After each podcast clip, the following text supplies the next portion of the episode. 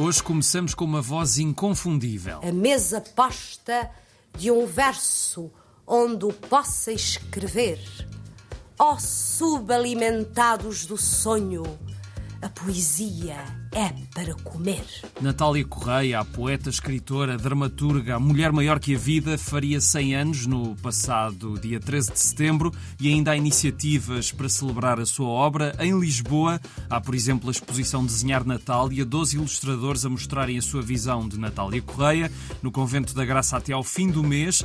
Há também visitas ao bairro da Graça, passando pelos pontos fulcrais da vida de Natália, a 23, 26 e 29 de setembro e também em outubro. Saibam mais mais em cm-lisboa.pt.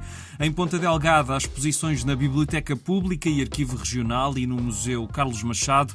E há sempre razões para voltar a Natália antes ou depois do aniversário. Mas se a poesia é para comer, eu fiquei foi com vontade de petiscar alguma coisa. That's it. Cheese. We'll go somewhere where there's cheese. E descobri que há um museu de queijo na Covilhã. Dá a conhecer o processo de fabrico do queijo da Serra da Estrela e quer dar uma viagem sensorial à volta deste mundo e já agora aproveitem para degustar o queijo, claro.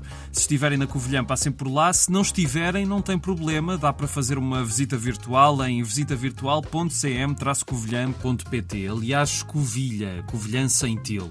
Já Braga está barroca, de hoje a domingo há visitas orientadas, oficinas, conferências, teatro e concertos para celebrar o património e a riqueza e extensão do legado barroco na cidade. Saibam toda a programação da Braga Barroca em CM braga.pt. E já agora que aqui no Barroco se mete música, pergunto-vos: gostam dos Genesis?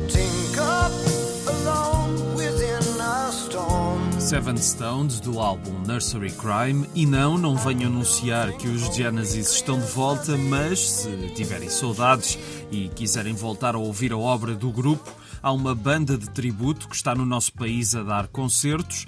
The Watch Plays Genesis passam amanhã pelo CAI da Figueira da Foz, sexta no Sá da Bandeira no Porto e sábado na Aula Magna em Lisboa. E terminamos com A Morte do Corvo. Peça que tem feito furor em Lisboa está de volta para uma nova temporada até 29 de outubro, depois de mais de 14 mil espectadores e 140 sessões. Este teatro imersivo regressa para dar uma experiência diferente com Edgar Allan Poe numa relação tensa e ciumenta com Fernando Pessoa.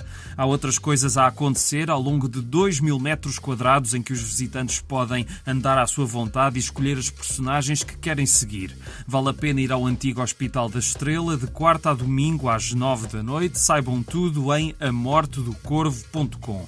Por hoje é tudo. Um grande abraço.